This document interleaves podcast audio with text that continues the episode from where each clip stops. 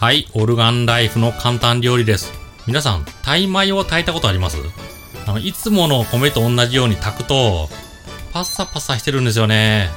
まあ、それはそれでいいという人もいる。ただ食べづらい。口の中に入れるとボソボソする。だからといって炊飯器に水をもうちょっと追加すると、その途端べちゃべちゃしちゃう。難しいんですよね。でもこれ、炊飯器を使わずに茹でると楽ですね。パスタを茹でる要領で茹でるだけです。本当に茹でるだけですね。それ茹でたらお湯を切って、再び鍋の中に戻して、火をつけます。そして音がしてきたら、火を止めて蒸らします。これだけで美味しくタイ米が炊けますね。ちょっとインド風のレトルトカレーを使う、タイカレーを食べてみる。そういう時におすすめな方法です。ぜひこの方法を試してみてください。うまくいきます。では、バイバイ。